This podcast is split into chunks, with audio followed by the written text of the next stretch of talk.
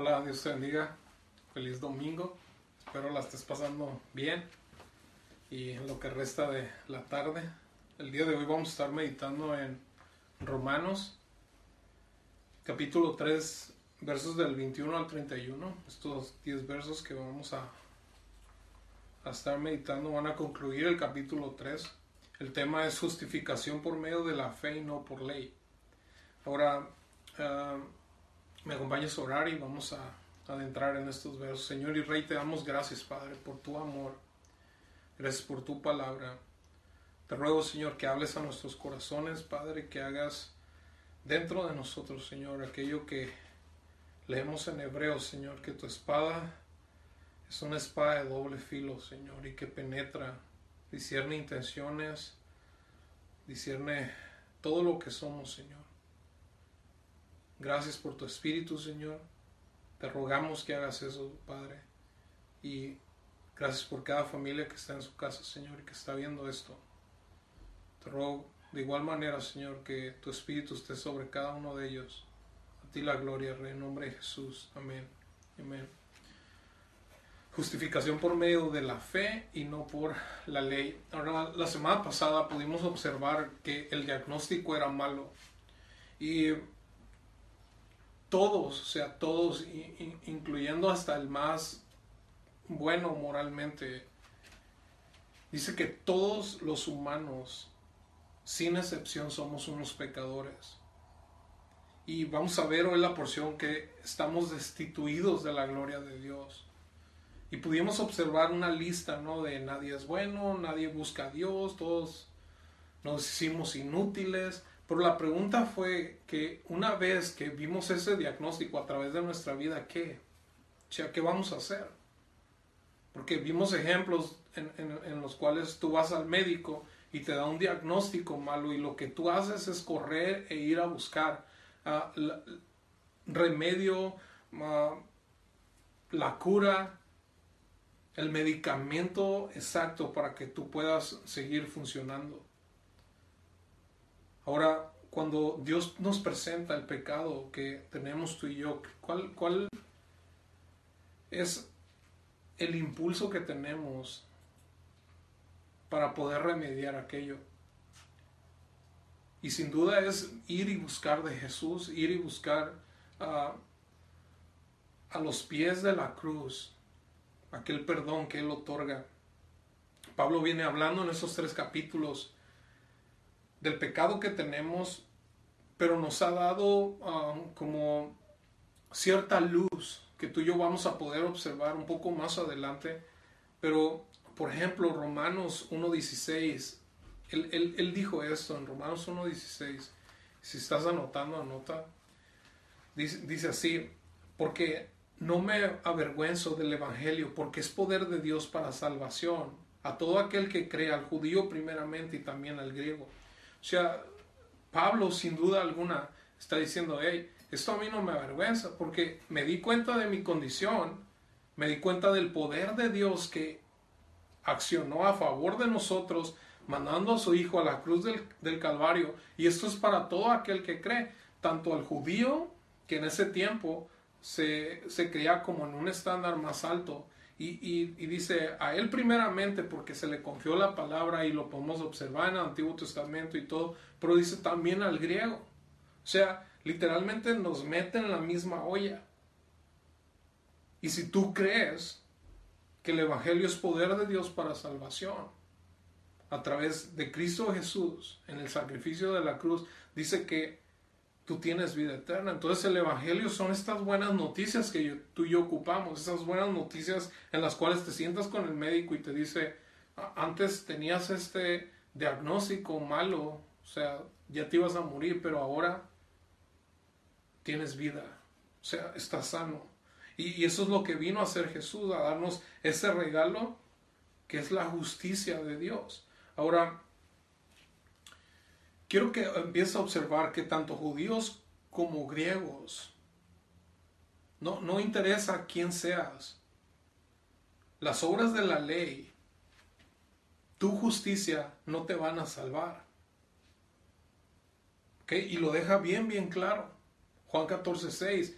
Jesús es el camino, la verdad y la vida y nadie va al Padre si no es a través de Jesús. Y estamos hablando de una fe salvadora, una fe que te hace caminar hacia vida eterna, te hace ah, trasladarte de las tinieblas a su luz admirable. Entonces, el, diagnóstico que se nos presentó la semana pasada, que lo puedes ver Romanos 3 del 9 al 20, podemos observar esta lista. Nadie es bueno, nadie es mejor que otros, nadie es justo, nadie entiende. Y, vamos a estar aquí en esta lista. Nadie busca a Dios, todos nos hemos desviado, nadie hace lo bueno, somos como tumbas, dijo. Somos sepulcros abiertos, con, con un muerto apestando. Hablamos maldiciones, somos asesinos, sufrimos en nuestros propios caminos, sin duda alguna. O sea, todos lo hemos experimentado y por lo tanto no conocemos la paz. Entonces, ahora podemos ir entendiendo aquello que dijo Pablo, que no se avergüenza del Evangelio porque es poder para salvación a todo el que cree. Y nos empieza a, a decir algo. Nota Romanos 1.18, porque esto es importante. Romanos 1.18 nos va a mostrar que Dios no está jugando con el pecado si, si tú y yo estamos caminando nuestra propia justicia, nota Romanos 1.18, dice así, porque la ira de Dios se revela desde el cielo contra toda impiedad e injusticia de los hombres que detienen con injusticia la verdad. Entonces la ira de Dios se va a manifestar. ¿Contra quién? Contra el pecado. Pero Dios va a proveer a su Hijo para poderte limpiar de ese pecado. No importa quién seas, no importa qué hagas, Jesús vino a eso. Entonces llegará el momento en el cual tú y yo vamos a dar cuentas. Y la verdad sería muy triste el yo llegar a Él diciéndole mi justicia. Oh Señor, es que yo hice esto, yo hice aquello, por lo tanto merezco. Y la Biblia dice, no, no, no. No es así no es por obras. Efesios 2, 8 al 10. Quiero leértelo. Creo que es un verso muy bueno. Son unos versos muy buenos para poder entender. Y dice así, porque por gracia sois salvos por medio de la fe. Y esto no de vosotros, pues es don de Dios. Verso 9, no por obras, para que nadie se gloríe, Verso 10, porque somos hechura suya, creados en Cristo Jesús para buenas obras, las cuales Dios preparó de antemano para que anduviésemos en ellas. Ahora quiero que observes que dice que por gracia, o sea, un regalo, tú y yo somos salvos por medio de la fe, por medio de creer solamente. Dice, e, esto no es no tiene nada que ver con nosotros, no es de vosotros, dice, es un regalo de Dios. Es un don de Dios. Y, vuelve a recargar. Verso 9, no por obras, para que tú no puedas llegar, para que yo no pueda llegar y gloriarme de que hice algo para merecer eso, porque Él ya lo hizo en la, en la cruz del Calvario. Ahora, una vez que recibimos eso, lo que sucede en el verso 10 dice que Dios nos hizo, somos hechura suya, creados en Cristo Jesús para buenas obras. ¿Ok?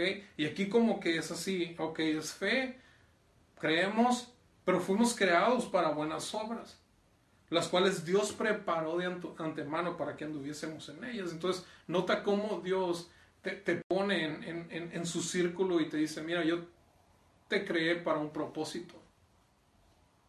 Yo ya tengo aquellas cosas que tú vas a hacer.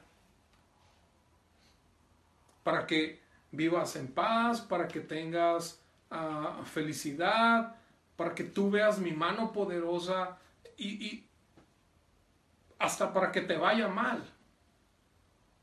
Pero tú vas a poder ver que tu vida tiene un propósito ahora. Y que dentro de los propósitos de Dios, Dios pensó en ti y en mí. Entonces, es algo que tenemos que estar meditando y diciendo gracias Señor porque mis obras no me salvan. Porque tengo la lista de Romanos 3, 9 al 20. Y, florean por la piel. Entonces, gracias al sacrificio que tú hiciste en la cruz, al yo creer que tú moriste y resucitaste por mí, tengo justificación delante del Padre. Y preparaste esas obras de antemano para que yo anduviese en ellas. Santiago es bien claro en esto, dice que una fe sin obras es muerta. Y, más adelante leyendo dice que nosotros mostramos nuestra fe por las obras que hacemos.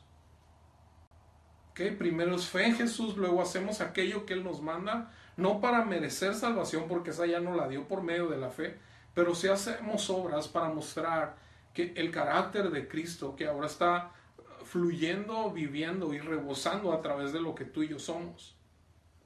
Entonces, la ley de la cual está hablando Pablo a los judíos, eh, esa ley el, cumplirla no los hacía mejores que nadie, ni, ni los salvaba.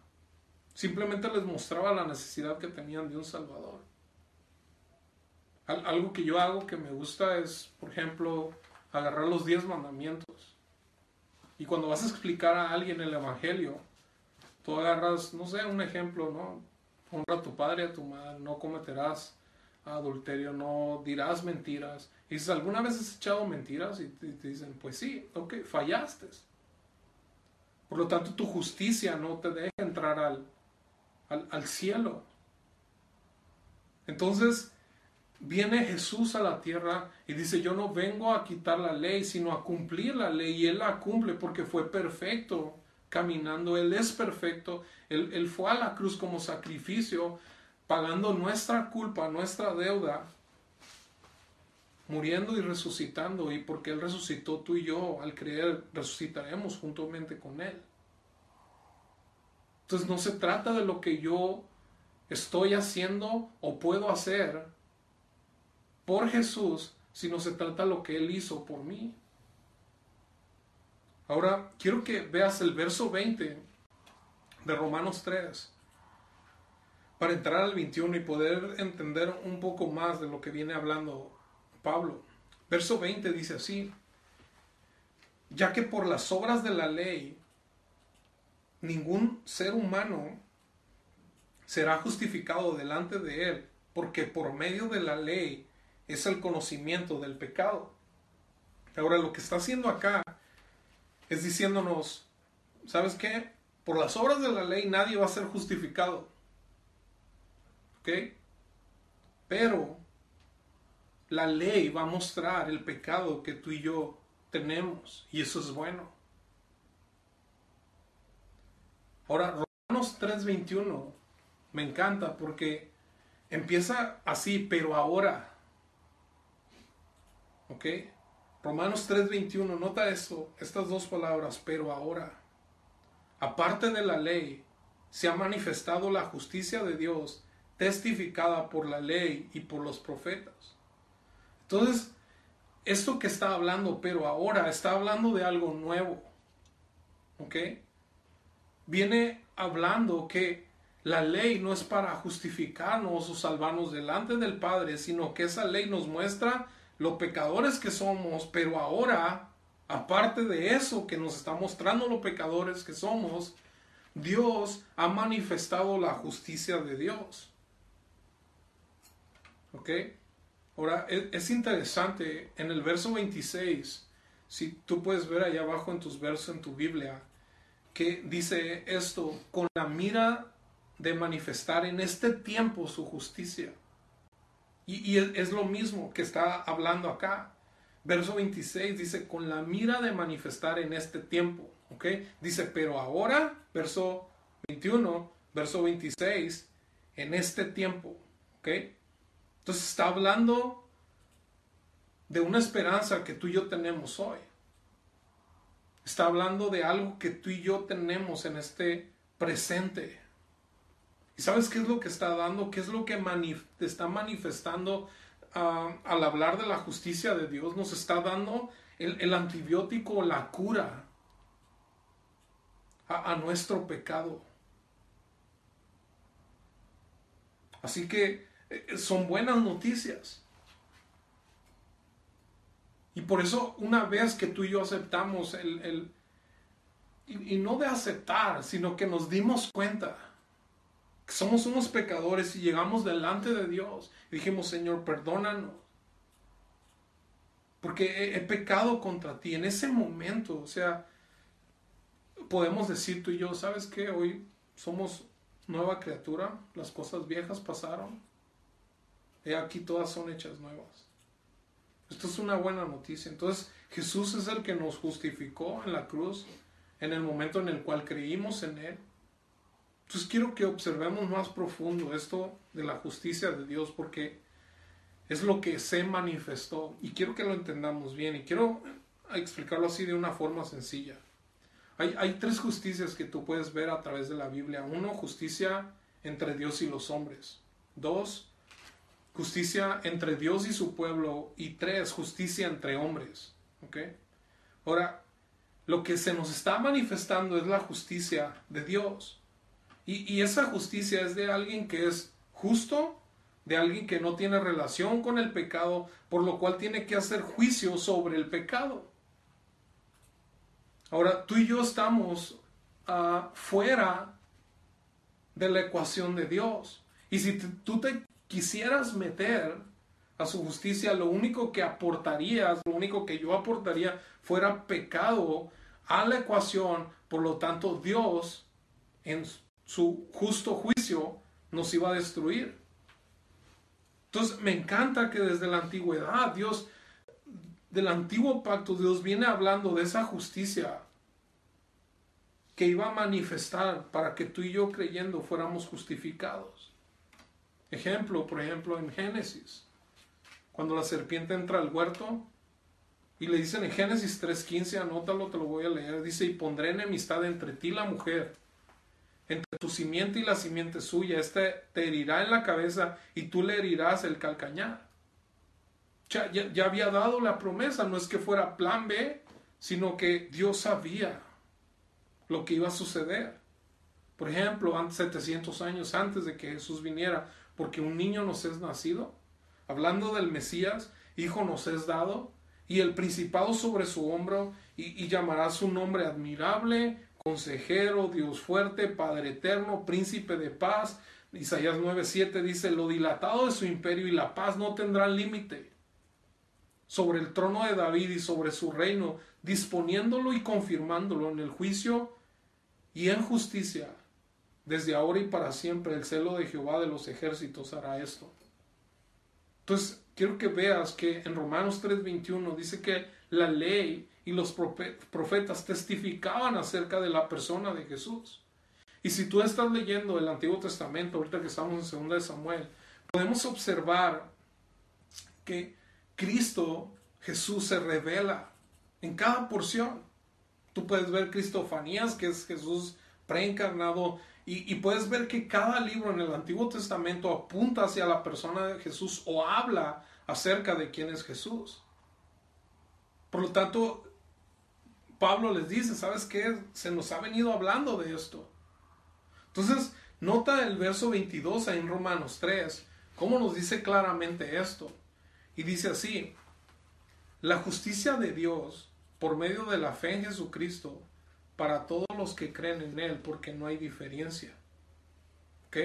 Romanos 3:21 dice que pero ahora, aparte de la ley, se ha manifestado la justicia de Dios testificada por la ley y por los profetas. Y verso 22 dice, la justicia de Dios por medio de la fe en Jesucristo para todos los que creen en Él, porque no hay diferencia. O sea, lo que está hablando en este verso es una fe salvadora. En el estudio los viernes, ah, en Agua Viva, aquí pudimos observar que hay tres tipos de fe pero estamos hablando aquí de una fe salvadora. Y es, de la fe que habla este verso. O sea, sí, es importante saber qué clase de fe. Ya que en el original tú puedes ver esta palabra pisteu. Y, y esta palabra significa como va más allá de un simple creer. O sea, ¿qué es? Que toma acción. Implica confianza absoluta en Dios y en su palabra, así como la entrega total de lo que soy a ese Dios. Entonces, esa es la justicia de Dios por medio de la fe en Jesucristo. Una fe salvadora.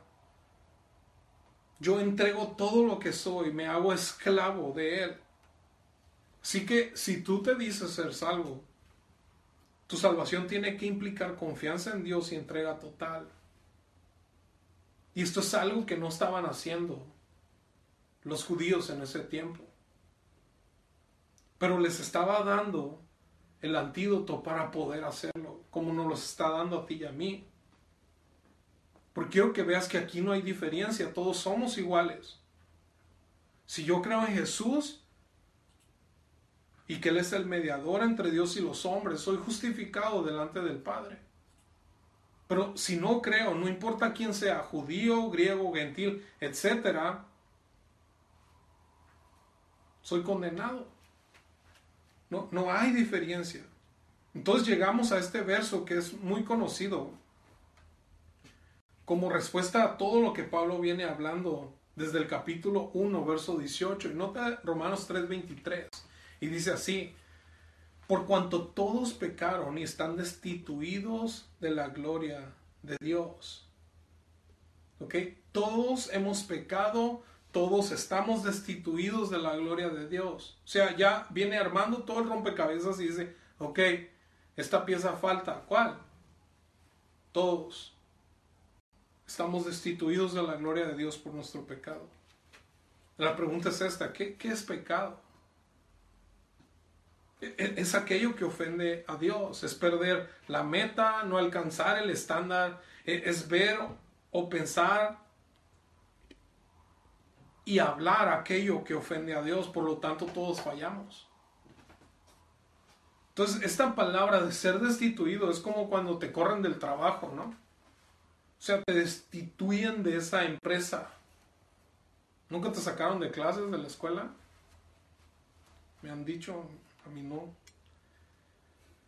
Pero es esto, te sacaron de clases porque no cumpliste con los estándares y las indicaciones que el maestro te estaba dando. Te destituyeron del salón. La NTV me encanta porque dice más claro y dice así, nadie puede alcanzar la meta gloriosa.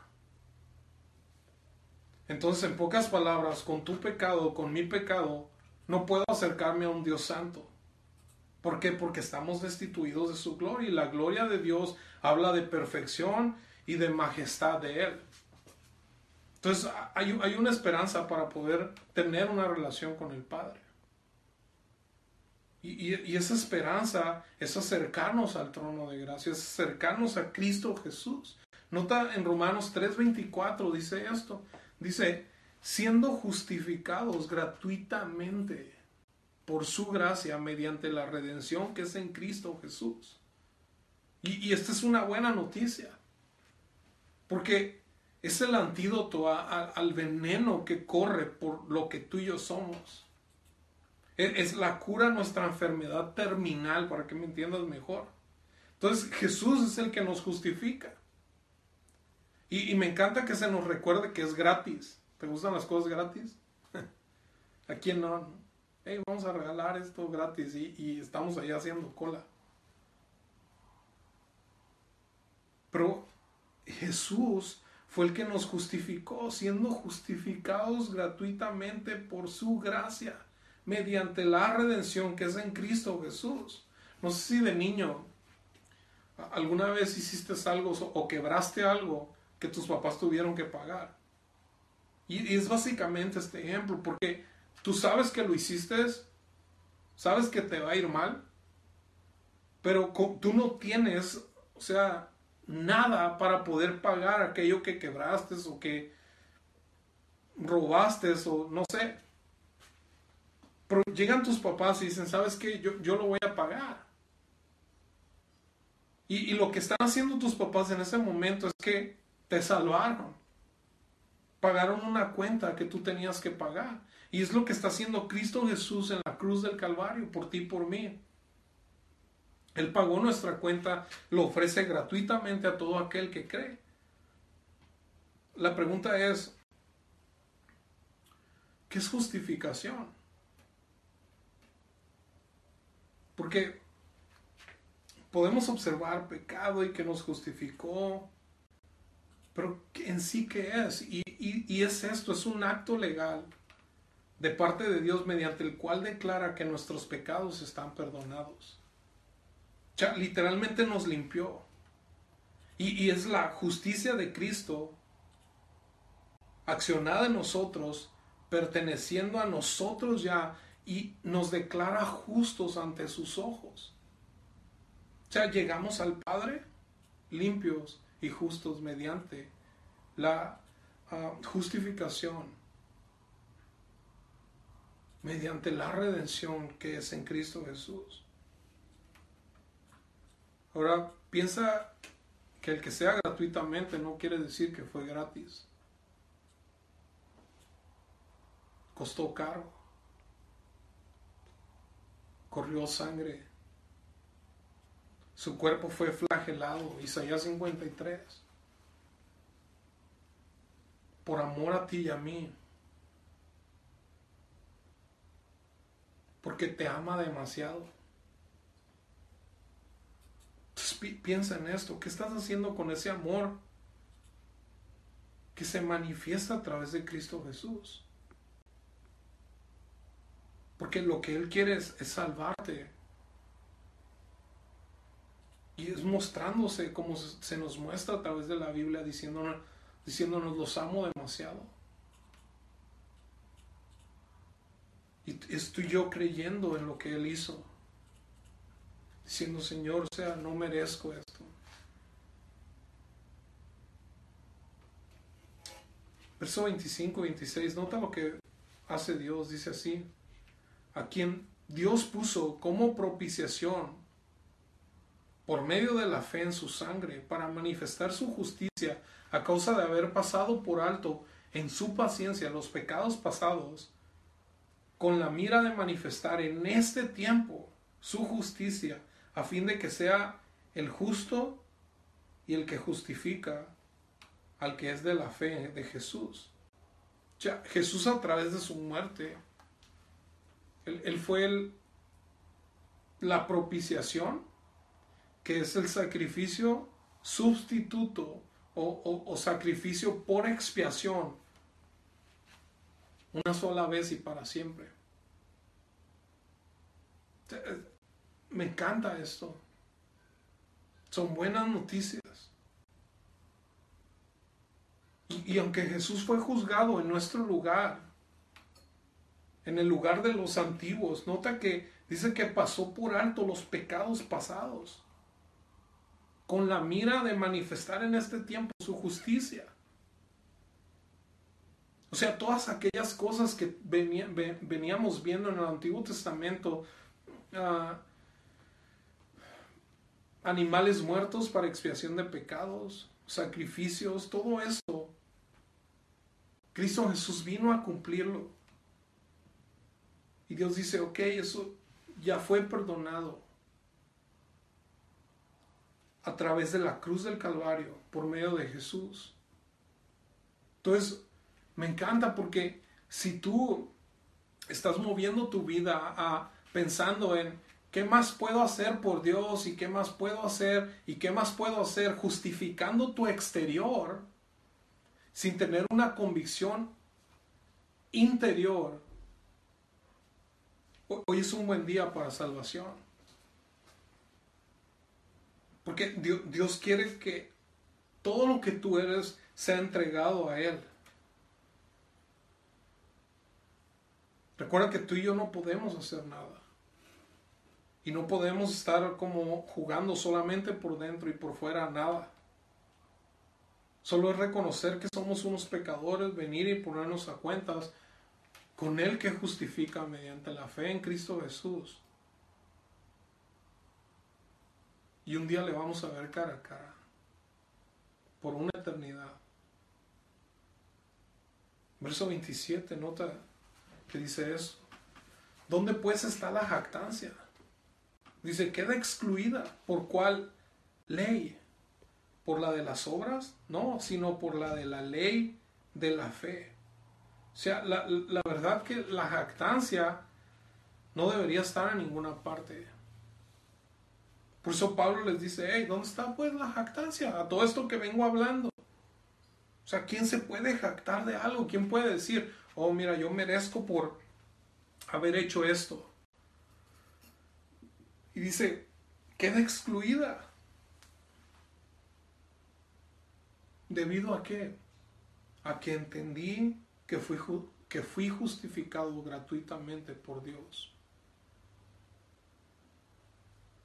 Entonces descanso en esto.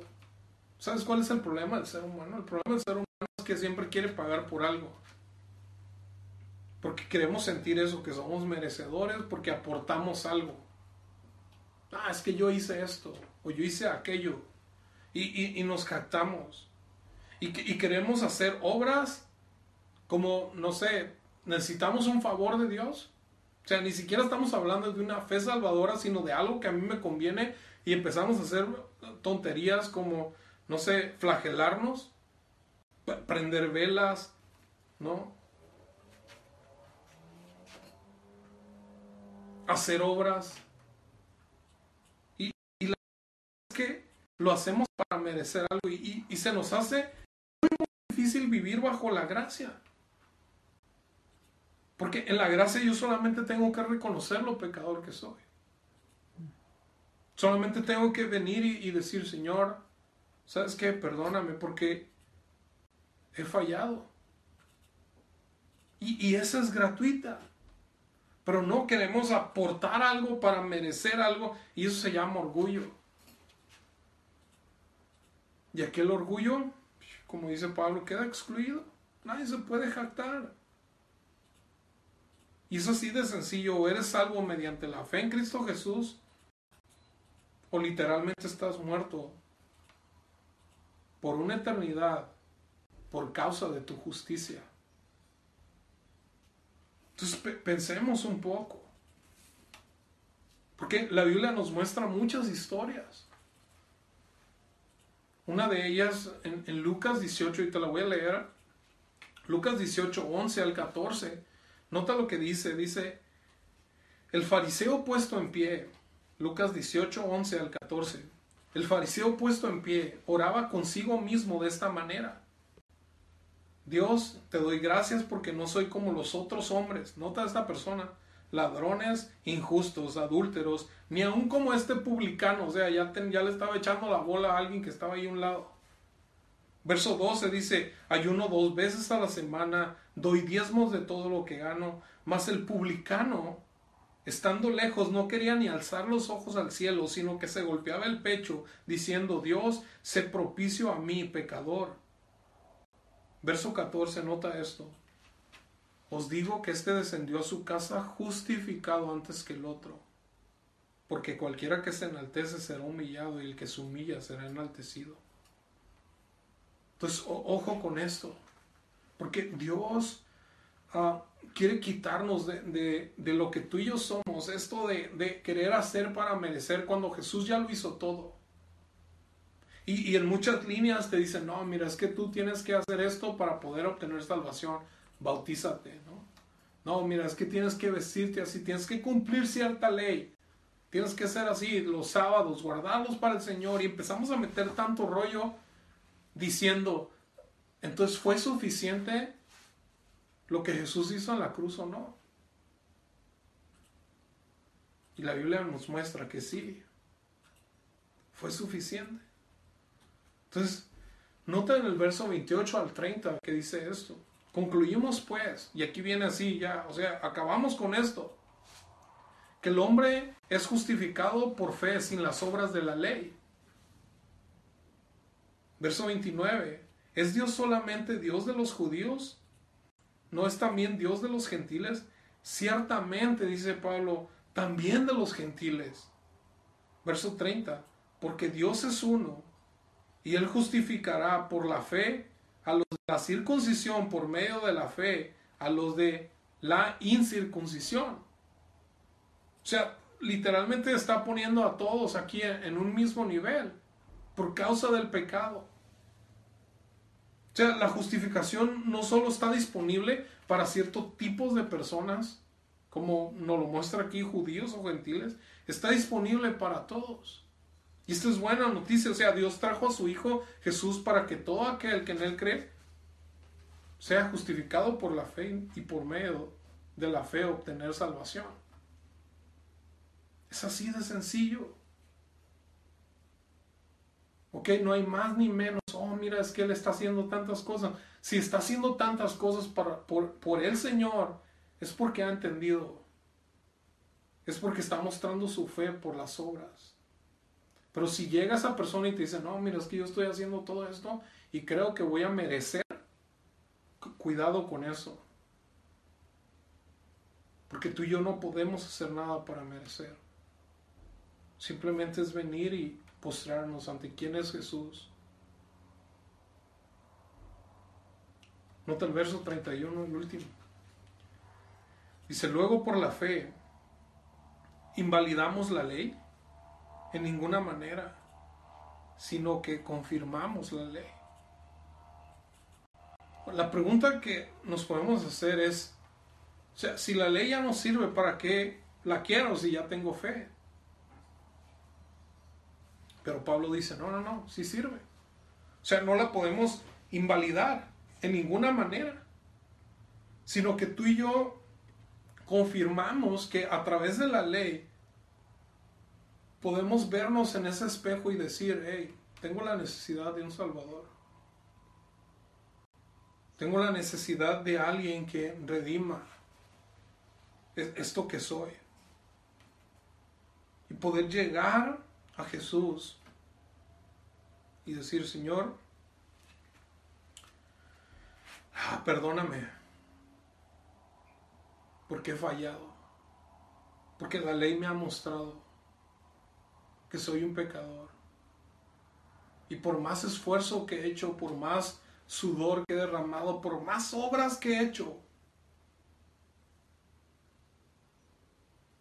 Nunca he sentido esa paz y esa llenura que muchas personas dicen que sienten contigo. sabes por qué? Porque la paz que Jesús te da es esa paz que te da la certeza de que tú eres hecho un hijo de Dios. Y no solamente un hijo de Dios, sino que te da vida nueva te adopta, te da sus promesas. Y esa fe salvadora que está ejerciendo a través de tu vida, tú puedes disfrutarla desde ya diciendo, un día le veré cara a cara. Sabiendo que no se trata de mí, sino se trata de lo que Él hizo en la cruz del Calvario. Así que si tú hoy, tu vida, ha estado yendo a través de obras pensando que tú vas a recibir algo. Hoy es un buen día para arrepentirte y decir, Señor, hoy voy a confiar en ti. Hoy voy a agradecer por ese sacrificio tuyo en la cruz del Calvario, pagando mi deuda. Y que ese sacrificio me limpia, de toda maldad, de todo pecado, y me hace justo delante de, del Padre. A eso vino Jesús, eso quiero ofrecerte. Que la fe te va a justificar delante del Padre, no las obras de la ley ni lo que tú quieras hacer. Es aquello que Dios hizo por ti en la cruz del Calvario. Así es que vamos a orar. Y vamos a decirle, Señor y Rey, te damos gracias, Padre, por tu palabra. Gracias porque eres fiel, Señor. Te ruego, Padre, por aquellos que se están poniendo a cuentas contigo hoy, Rey. Te ruego por aquellos que vas a hacer descansar de hoy en adelante, porque todo se trata de ti, Señor. Gracias, Padre, por tu palabra. Síguenos hablando, Señor. Di la gloria, Rey, en el nombre de Jesús. Amén y amén.